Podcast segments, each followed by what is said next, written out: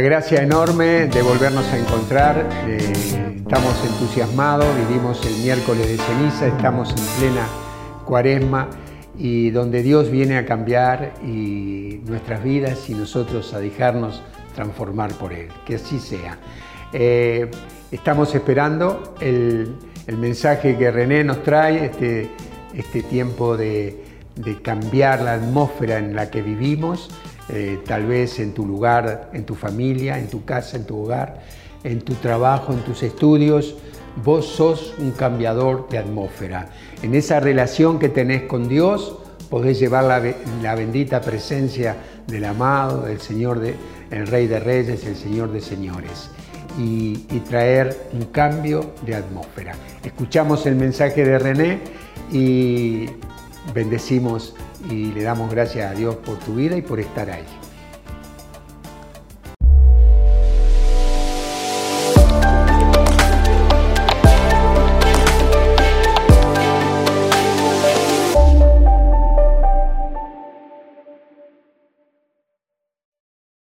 Hola, ¿qué tal? ¿Cómo están? Una alegría poder compartir una vez más con ustedes este espacio eh, que siempre pedimos que sea el Espíritu Santo eh, moviéndose tanto en tu vida como en la, como en la nuestra.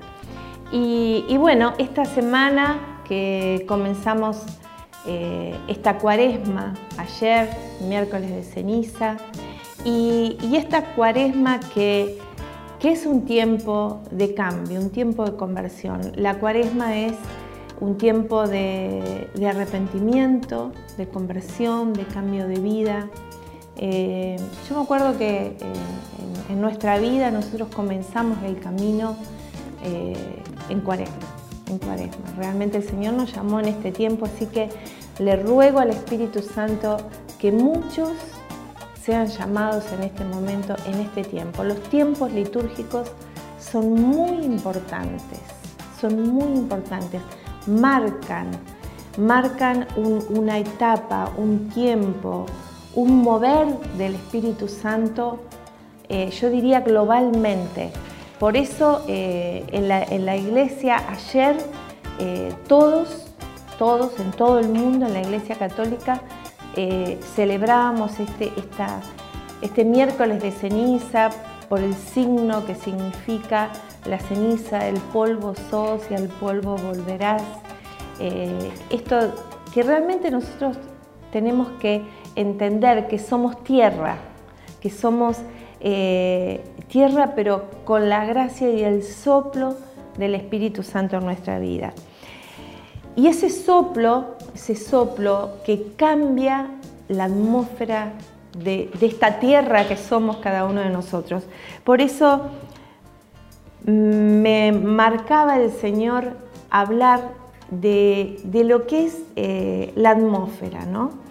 Eh, yo creo que nosotros somos transformadores de atmósfera, los cristianos. Obviamente cuando llevamos ese soplo del Espíritu Santo, cuando llevamos esa presencia del Espíritu Santo. Yo buscaba en el diccionario la definición de la palabra atmósfera. Y eh, obviamente es la, capa gaseosa que, rodea toda la Tierra, pero eh, es también, hay otra acepción que es eh, el ambiente o clima favorable o adverso que alguien tiene o que algo tiene. Y, yo pensaba en esta lectura que ahora vamos a compartir con ustedes, que está en el libro de los Hechos, y que un poco así, eh, a forma de noticia, nosotros como comunidad, con los servidores, nos hemos dedicado a leer todos, eh, obviamente en forma personal, cada uno, el libro de los hechos en forma más, diríamos, más específica, estar más atentos a lo que nos marca el libro de los hechos.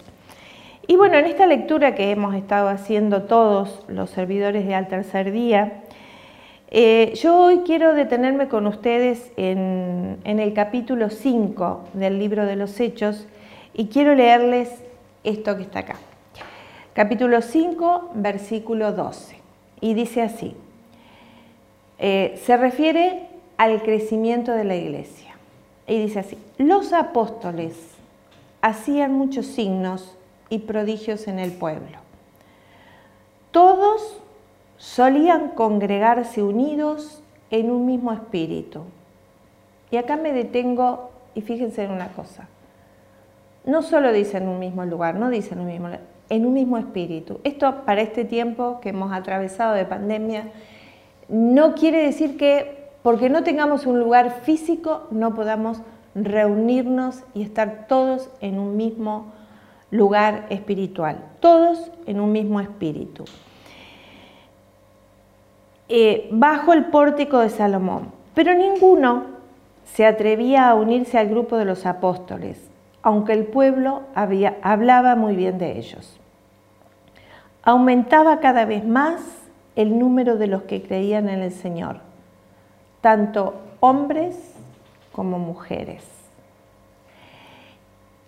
Y hasta sacaban a los enfermos a las calles, poniéndolos en catres y camillas, para que cuando pasara Pedro, por lo menos su sombra cubriera alguno de ellos.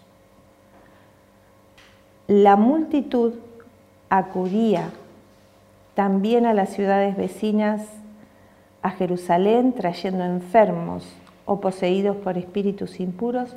Y escuchen esto. Y todos, no dice algunos, todos quedaban curados. Palabra de Dios. Eh, yo pensaba, meditaba en, esta lectura y, recordaba por ahí momentos que creo que a todos nos ha pasado, en que ha venido alguien de, mm, no sé, medio este, depresivo o, con tristeza y parecería que la atmósfera eh, queda eh, impregnada así de esa tristeza, o alguien que es violento, eh, que tiene ira, que está afectado por la ira y parece que, que también, o sea, como que el ambiente se pone tenso. Les ha pasado, ¿verdad? Pero en realidad la buena noticia es que la luz, la luz absorbe a la tiniebla. Y, lo bueno de Dios absorbe, la atmósfera del Espíritu Santo absorbe lo malo. Fíjense lo que pasaba acá. Ponían a los enfermos en la calle, en catres, eh, como dice acá la palabra, eh, y en camillas. Y Pedro pasaba y esa sombra de Pedro, ni siquiera Pedro imponiéndole las manos, la sombra de Pedro cambiaba la enfermedad en sanidad. ¿Qué pasaba ahí? ¿Qué transportaba este hombre? Transportaba la presencia del Altísimo. Esa atmósfera del cielo iba en Pedro. Yo recuerdo una, una anécdota una, situación que vivimos nosotros personalmente, eh, cuando Juan Pablo II visitó la Argentina, hace ya unos cuantos años, nosotros con, José en ese momento no estábamos eh, en la iglesia, no estábamos en el Señor, no conocíamos a Jesús. Y pasaba, eh, el Papa Móvil pasaba a una cuadra de donde nosotros vivíamos. Entonces, como obviamente todo el mundo fuimos a, esa cuadra, que era en, ese momento era Avenida Ovidio Lagos, Ovidio Lagos y Callao, ahí exactamente en esa esquina, y nosotros fuimos con José y había un mundo de gente. Y me acuerdo que cuando pasó Eh, acá me están, me están haciendo señas, les, voy a decir, claro, video lago de Callao, no puede ser porque son paralelas. Pero me, hacían ahí, se reían, entonces yo, acá el equipo que está detrás de las cámaras, ustedes no lo ven, pero bueno, ellos se, hacen notar igual. no, Ovidio Lagos 9 de julio, ahora sí. bueno, y mm, en Callao vivíamos nosotros, por eso la confusión. Y ahí cuando pasó el papamóvil, miren, era un, mundo de gente, pero nosotros como que sentimos que de pronto había un silencio. No es que se hubiera hecho el silencio, en realidad, pero nosotros quedamos conmovidos. No estábamos en el Señor, no íbamos a la iglesia, José se declaraba ateo en ese momento, pero esa presencia que transportaba el eh, Papa Juan Pablo II nos tocó, nos conmovió, nos transformó. Yo estoy segura que ahí hubo un toque del Espíritu Santo en nuestras vidas.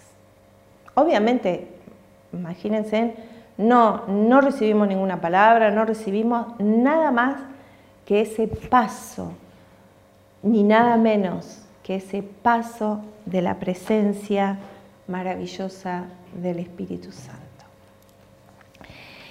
Y piensen ustedes en esto, una persona que está con miedo, es también una persona como, como Pedro, pero ¿qué hay de, de diferencia abismal entre uno y otro?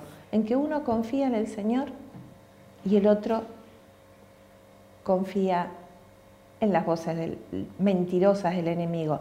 Ahora, tengo buenas noticias para vos. Pedro también estuvo con miedo. Pedro también negó al Señor en un momento y le creyó más a la voz del enemigo que a la voz del Espíritu Santo. Pero ¿qué pasó en Pedro? ¿Qué, qué transformación ocurrió en Pedro? Primero, y vamos a hablar acá de lo que Pedro hizo, no de lo que el Espíritu Santo hizo, porque obviamente el Espíritu Santo está para todos de la misma manera. Pedro se arrepintió de su pecado y confió más en la misericordia de Dios que en la consecuencia que podía haber traído su pecado. Él creyó que en Dios todo es posible. Y además después de eso se sumergió profundamente en la oración. Y esto vos y yo lo podemos hacer. Vos y yo lo podemos hacer. Podemos sumergirnos en las cosas de Dios. Podemos eh, entrar. Ellos estuvieron varios días buscando al Señor en comunidad. No fue Pedro solo que lo hizo. Pedro habrá tenido su oración personal, pero también estuvo ahí en comunidad. Y, esta es la invitación. Te invitamos, te invitamos, obviamente en este momento nosotros te invitamos a nuestra comunidad. Que por gracia de Dios, seas del lugar que seas, de cualquier parte del mundo, podés integrarte. Por esta gracia que tenemos de, los medios masivos de comunicación. Pero no te quedes solo, no te quedes solo se parte de la iglesia, se parte de un movimiento, se parte de una parroquia, donde quiera que te encuentres, eh, si no querés estar en el tercer día o decidí o, tenés otro carisma, eh, la iglesia es rica, es amplia, pero no te quedes solo. Vamos a ver, eh, hablando de esto de la atmósfera, esta mañana cuando oraba me llamaba la atención esta palabra en el libro de Eclesiástico, eh, que no, no le encontraba, pensé que, bueno, que, era para otro momento, pero después armando la prédica me di cuenta que tenía relación con lo que iba a hablar de esto de, ser eh, portadores de la atmósfera del Espíritu Santo, ser portadores de la atmósfera de entusiasmo, ser portadores de la atmósfera de alegría, ser portadores de la atmósfera de felicidad, ser portadores de la atmósfera de sanidad, ser portadores de la atmósfera de prosperidad. Vos y yo podemos ser ese, esa atmósfera, ser este templo que lleve esa atmósfera que cambia todo para bien.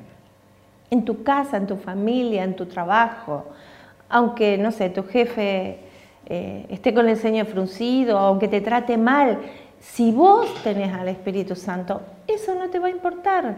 Vas a poder eh, estar lleno de la maravilla que tiene Dios. Miren lo que dice eh, la palabra en el libro de Eclesiástico. Em, Eclesiástico 30, del 21 eh, al 23. No dejes que la tristeza se apodere de ti, ni te atormentes con tus cavilaciones. Un corazón alegre es la vida del hombre. Escuchen esto. Y el gozo alarga el número de sus días. Vive ilusionado y consuela tu corazón. No dice acá que te vengan a consolar. No, dice, vos mismo tenés que consolarte. Y aparta lejos de ti la tristeza porque la tristeza fue la perdición de muchos y no se saca de ella ningún provecho. Miren, yo he visto mujeres que se han separado de sus esposos y se juntan con otras separadas. ¿Para qué? Para contarse sus tristezas. Para... Y eso en realidad termina multiplicando. O eh, he visto parejas que por ahí se han separado, novios que se han separado y ponen esas canciones que te fuiste y se me acabó la vida y, te, me abandonaste y no encuentro el sentido. Y eso aumenta la tristeza. Si vos estás enfermo, tenés que buscar a alguien que te aliente, que crea en la sanidad. Obviamente tenés que ir al médico, tenés que hacer todas esas cosas que todos eh, racionalmente hacemos, pero podés transformar tu vida, tu atmósfera, buscando para bien, no para mal. Si, si vos estás con problemas económicos y escuchás todo el tiempo, esta crisis nos va a hundir, esto se acaba, esto se termina, esto no tiene salida, por supuesto que vas aumentando y la tristeza va metiéndose cada vez más en tu corazón. Y, aparte, miren, me, me gusta lo que dice, un corazón alegre es la vida del hombre.